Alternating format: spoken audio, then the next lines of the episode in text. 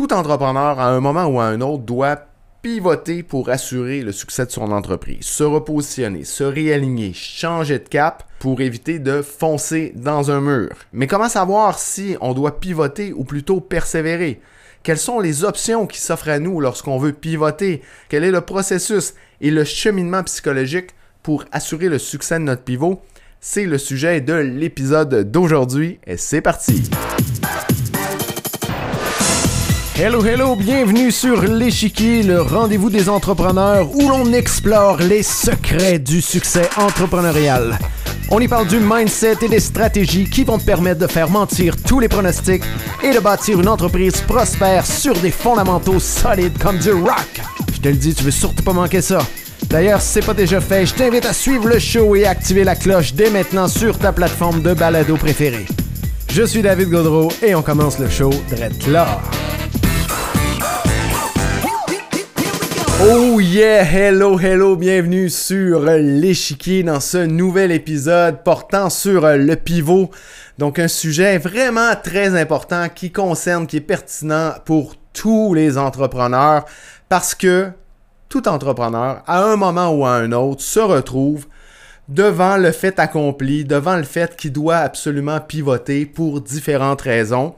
Euh, il a alors deux options, de le faire, de pivoter, et là se trouvent tous les risques adjacents à un pivot, ou de fermer les yeux et de ne pas pivoter. Et là, ben, très souvent, qu'est-ce qui se produit? Il fonce directement dans un mur. OK, donc euh, le cas probablement le plus célèbre, c'est celui de Blockbuster. Donc euh, avec l'arrivée des plateformes en ligne comme Netflix, Blockbuster a pas su pivoter ils se sont simplement fermés les yeux, puis petit à petit, les magasins ont fermé un après l'autre. Ils sont partis d'une position dominante dans leur marché à une disparition complète. Pourquoi? Parce qu'ils n'ont pas su pivoter. Si l'histoire t'intéresse, il y a un beau documentaire sur Netflix qui traite du sujet. Toujours est-il que c'est super important de savoir quand on doit pivoter versus quand on devrait persévérer. Personnellement, j'ai identifié trois situations où l'on devrait pivoter. La première, c'est lorsqu'on a fait une mauvaise lecture de l'opportunité initiale. C'est-à-dire qu'on voit une opportunité, on voit un filon, on se lance en affaire pour saisir l'opportunité, développer ce filon-là. Puis éventuellement, au fur et à mesure qu'on avance, on réalise que cette opportunité-là n'avait pas autant de potentiel qu'on l'avait cru, euh, qu'il y a peut-être plus de risques, euh, on connaissait pas bien le marché, on connaissait pas bien la clientèle cible, il y a des choses qu'on n'avait pas vues. Et au fur et à mesure qu'on tente d'exploiter l'opportunité, qu'on gagne en expérience, en apprentissage, ben on réalise en réalité que l'opportunité n'est pas la bonne. Donc à ce moment-là, on doit pivoter. Ça m'est arrivé avec ma première entreprise. L'opportunité que je voulais saisir comportait le marché nord-américain complet. Donc je croyais avoir accès au marché des États-Unis. Euh, je faisais la vente de préservatifs et au moment où je me suis lancé, je ne savais pas que le préservatif était considéré comme un instrument médical. Qui dit instrument médical dit euh, produit qui est régi par Santé Canada ou par la FDA aux États-Unis et donc qui ne peut pas être facilement transigé entre les différents pays. Et donc, le moment où j'ai réalisé ça, mais en même temps, je réalisais que la taille de mon marché venait de passer de 300 quelques millions de personnes à, au petit marché canadien de 30 quelques millions. C'est-à-dire un marché qui est 10 fois plus petit. Donc là, j'avais une excellente raison de pivoter. Et qu'est-ce que j'ai fait? Je n'ai pas pivoté. Donc j'ai décidé d'exploiter le, marché canadien en pensant que ça allait suffire et finalement, il aurait réellement fallu que j'ai accès au marché nord-américain comme je l'avais mesuré pour avoir davantage de succès avec cette entreprise-là. Ça fait toute la différence du monde, là, un marché qui est dix fois plus petit. Tu sais, des revenus de 100 000 avec un marché dix fois plus grand, ben, tu es à 1 million de dollars ce qui te permet d'avoir accès à un entrepôt, de pouvoir déléguer, embaucher des employés, alors qu'avec des revenus de 100 000 tu as beaucoup moins de marge de manœuvre. Donc, ça fait toute la différence. Donc, dans mon cas, je n'ai pas pivoté alors que j'aurais dû le faire. Toujours est-il que c'est la première situation, ça, lorsqu'on voit qu'on a mal mesuré l'opportunité, que l'expérience nous démontre que l'opportunité n'a pas le même potentiel que ce qu'on le croyait au début, c'est une bonne raison de pivoter. OK, la deuxième euh, raison, c'est un désalignement. Donc, on peut déceler une excellente opportunité, on commence à l'exploiter, puis on réalise que notre business n'est pas aligné avec euh, nos objectifs, avec nos aspirations, avec notre vision long terme, avec nos valeurs, avec notre raison d'être. Et donc ça, encore une fois, c'est une excellente raison de pivoter. Simplement parce qu'on risque d'être malheureux à exploiter notre entreprise. Et ça ne va pas s'estomper en avançant. Plus tu vas avancer dans le temps, plus ce désalignement-là, ce décalage-là va devenir important, plus tu vas être malheureux avec ta business. Donc, c'est super important de pivoter à ce moment-là lorsqu'on réalise qu'il y a un désalignement par rapport à ce qu'on veut faire dans la vie, par rapport à notre personnalité, nos valeurs, nos aspirations et ce que nous offre notre entreprise. Deuxième euh, raison de pivoter, désalignement. La troisième raison, c'est un changement externe. Donc, c'est un changement qui est hors de notre contrôle. Par exemple, l'arrivée d'une innovation dans notre marché, comme c'était le cas justement pour Blockbuster, avec l'arrivée de Netflix, des plateformes en ligne. Donc, c'est une innovation qui est venue complètement perturber les règles du marché. Des fois, ça peut être le besoin qui évolue au niveau de notre cible, une concurrence grandissante qui fait que ça nous pousse à nous commoditiser, éventuellement à être comparé davantage sur le prix. Donc, c'est des situations comme ça hors de notre contrôle, mais qui sont d'excellentes raisons pour pivoter. Donc si je résume, trois raisons principales pourquoi on devrait pivoter. Première raison, on a mal mesuré l'opportunité initiale. Deuxième raison, il y a un désalignement par rapport à l'entreprise qu'on veut avoir, par rapport à la personne qu'on est. Et troisième raison, il y a un changement externe qui est venu perturber notre marché, qui est venu changer les règles du marché, qui fait que on doit pivoter si on veut assurer la pérennité de notre entreprise. Maintenant, une fois qu'on se retrouve face à l'une de ces trois situations-là, on a, oui, l'option de pivoter, mais on a d'autres options. On a l'option de mettre la hache dans l'entreprise. Hein, ça semble un peu drastique, mais c'est une de nos options. On met la hache dans l'entreprise, puis on va se trouver un job ou on part un autre projet.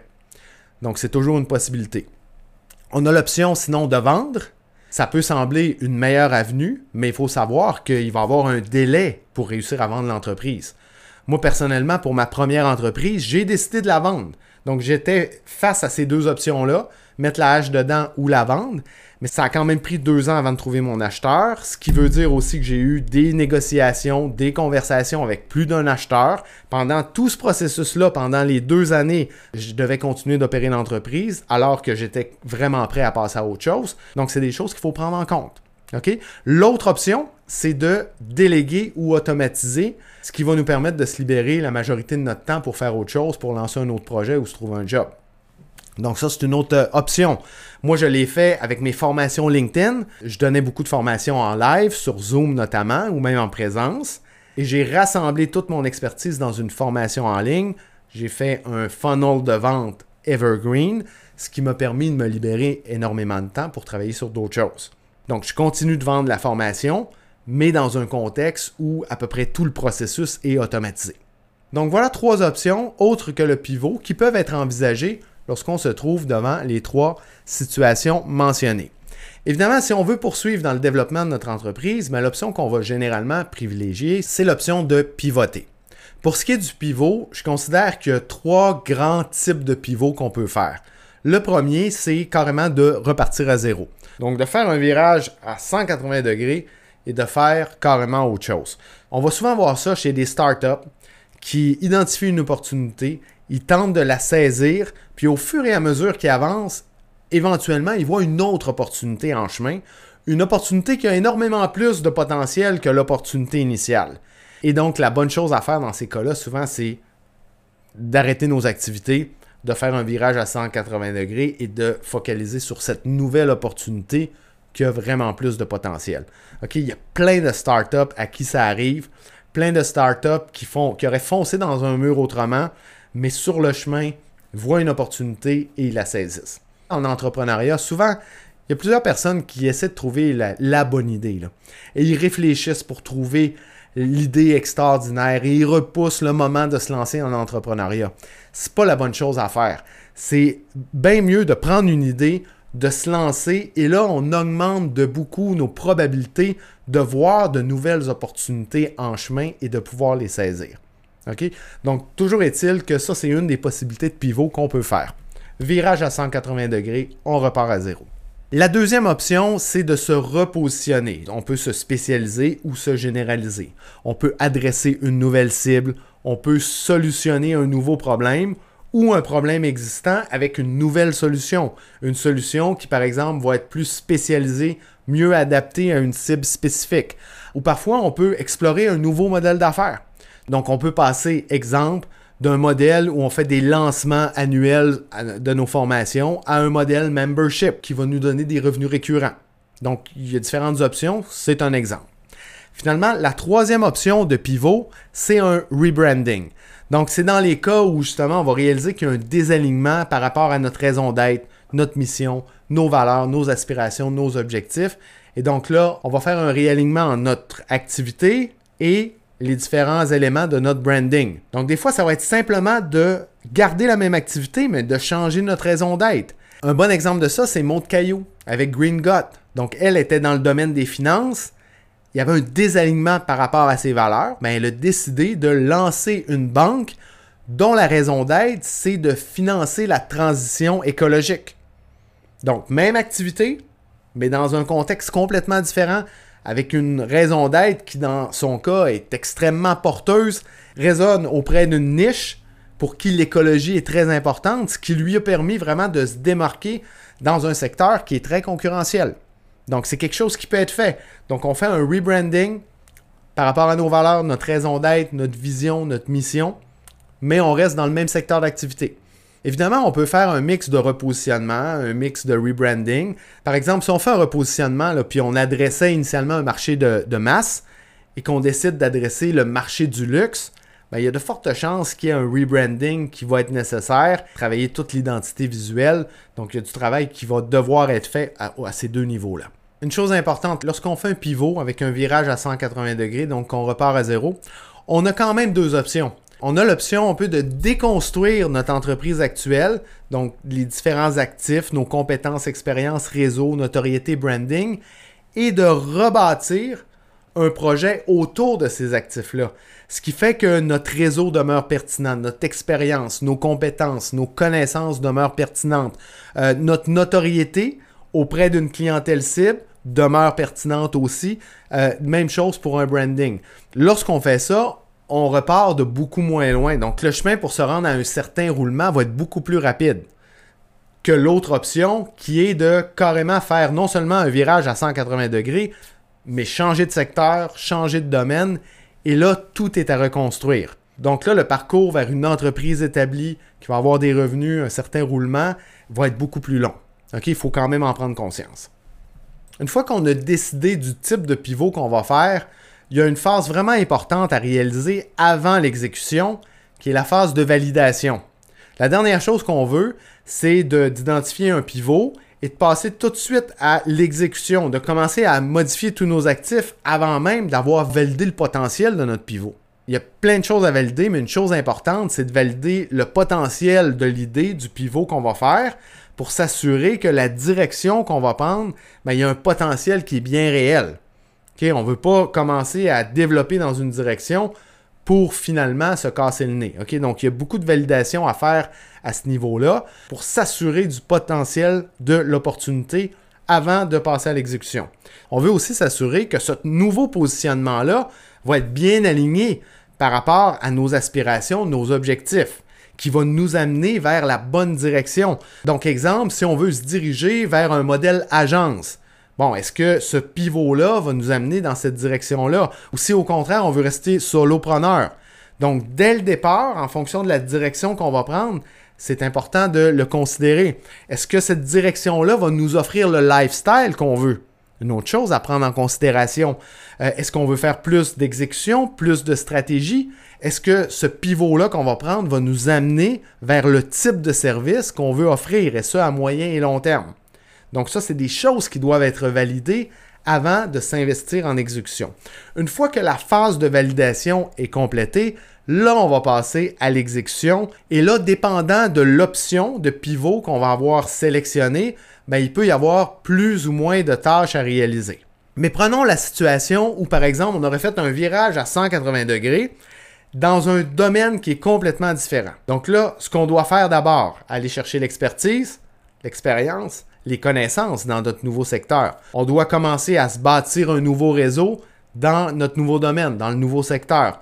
On doit bâtir notre notoriété, notre crédibilité dans ce nouveau secteur-là. Donc ça, c'est toutes des choses qui sont à faire. Ensuite, on doit faire ou retravailler notre identité visuelle pour qu'elle soit cohérente avec la direction qu'on va prendre. Ensuite, on va faire une revue où on va carrément développer toute notre stratégie de communication marketing.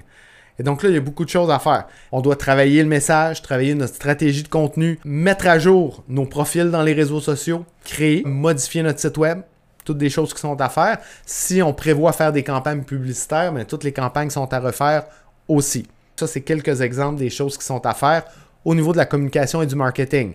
Ensuite, on doit travailler l'offre. Et encore ici, il y a énormément de choses à faire. À commencer par développer de nouveaux lead magnets avec des pages de capture pour commencer à bâtir notre audience dans notre nouveau secteur d'activité. On doit développer nos produits ou nos services en fonction de notre nouveau positionnement. On doit développer nos séquences mail et nos pages de vente. Donc, en bref, on doit faire ou refaire toute notre entonnoir de vente. Évidemment, tous ces éléments-là ne seront pas tous à faire en fonction du type de pivot que tu vas faire. Donc, si tu fais ce que je t'ai dit de déconstruire pour mieux reconstruire, que tu gardes ton réseau, ta notoriété, que tu as déjà une audience dans le secteur, mais tu te simplifies la vie. Donc là, tu vas devoir évidemment retravailler ta stratégie de communication marketing, mais tu vas pouvoir peut-être récupérer certains éléments, tant au niveau de tes, stratégies de contenu, de tes contenus, qu'au niveau de tes offres, de ton funnel de vente. Toujours est-il que tous ces éléments-là, c'est pas nécessairement une liste exhaustive, mais c'est tous des éléments qui vont devoir être faits lorsqu'on fait un pivot. Tous ces éléments-là demandent du temps. Donc c'est super important de le réaliser que lorsqu'on fait un pivot, parfois on s'imagine que tout va être très rapide, mais non, un pivot, ça se fait souvent sur plusieurs mois, des fois sur des années. Dès le départ, on doit prendre conscience que ça va prendre du temps. Et qui dit prendre du temps dit une bonne planification des ressources. Donc tu dois t'assurer d'avoir suffisamment de ressources humaines, de ressources financières aussi. Ça peut vouloir dire pour un entrepreneur deux choses. Soit de se trouver un emploi pour être en mesure de s'acheter le temps nécessaire puis les ressources pour faire le pivot, ou de lever du financement. Dans tous les cas, c'est important de réaliser que ça demande du temps et ça prend une bonne planification. Enfin, il y a un dernier élément que je veux discuter aujourd'hui. Euh, genre de choses que tu vas jamais entendre à nulle part, là, mais qui est super important lorsqu'on fait un pivot, c'est le cheminement psychologique. Lorsqu'on se retrouve dans une situation où on doit pivoter, il y a un cheminement que tu dois faire, un cheminement d'acceptation. Tu as des billets que tu dois surmonter pour être en mesure de le faire, ton pivot, et de ne pas procrastiner, puis éventuellement te retrouver à foncer droit dans le mur et ne pas avoir pris les bonnes actions à temps. Au niveau des biais cognitifs, tu dois surmonter le biais de la version à la perte, qui fait que la douleur de perdre est beaucoup plus grande que la douleur de gagner quelque chose. Puis un pivot, bien entendu, c'est une perte. C'est la perte d'un volet de ton entreprise sur lequel tu as mis énormément d'efforts, tu as travaillé très fort. Un autre biais aussi à, surmonter, c'est le prix élevé à la possession, qui fait que lorsqu'on possède quelque chose, on y accorde énormément plus de valeur. Et plus on investit d'énergie, plus on investit d'efforts dans, dans ça, plus on va y accorder une valeur élevée. Et plus évidemment, ça va être difficile de faire notre pivot, parce qu'on ne voudra pas se détacher du volet initial de notre entreprise. Donc, c'est deux biais qu'on doit absolument surmonter si on veut parvenir à prendre les bonnes décisions, des décisions objectives de pivoter. Une autre chose aussi, c'est qu'on doit accepter l'échec. Parce que oui, un pivot, c'est un échec. Un échec en relatif, par exemple, à l'opportunité. On croyait que c'était une opportunité. On s'est trompé. On a ciblé la mauvaise cible. On s'est investi dans un projet qui est désaligné par rapport à nous-mêmes. Donc tout ça, ça peut représenter un échec. Ce qui veut dire que pour être en mesure de pivoter, ben, on doit accepter, embrasser l'échec pour à l'étape suivante, trouver le courage de faire le pivot. Parce que oui, pivoter, ça prend énormément de courage. Donc, on doit passer par-dessus nos biais cognitifs, on doit accepter l'échec, on doit trouver le courage pour passer à l'exécution. Et à l'exécution, le dernier élément super important, c'est de focaliser. Une erreur que je vois chez plein d'entrepreneurs, c'est qu'ils trouvent le courage de pivoter, mais ils le font de manière très partielle. Donc, ils vont continuer d'investir 80% de leur énergie sur le volet précédent et un maigre 15 à 20% sur la nouvelle direction. Mais ça, ça ne fonctionne pas. Si tu te trouves dans une situation où tu dois pivoter, il y a des raisons derrière ça, tu le fais pour éviter de foncer dans un mur. Donc, tu n'as plus aucune raison de focaliser sur le volet qui fait que tu es en train de foncer dans le mur. Au contraire, tu dois trouver le courage de focaliser la majorité de ton temps, de tes efforts, de ton énergie pour aller dans cette nouvelle direction qui est la plus prometteur, qui va potentiellement assurer le succès de ton entreprise. D'accord?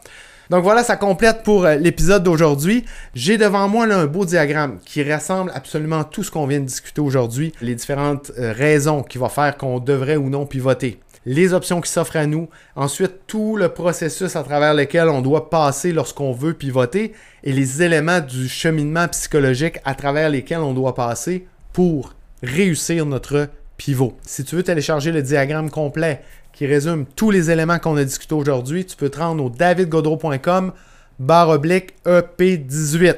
OK, c'est le 18e épisode aujourd'hui. Donc davidgodreau.com barre oblique EP18.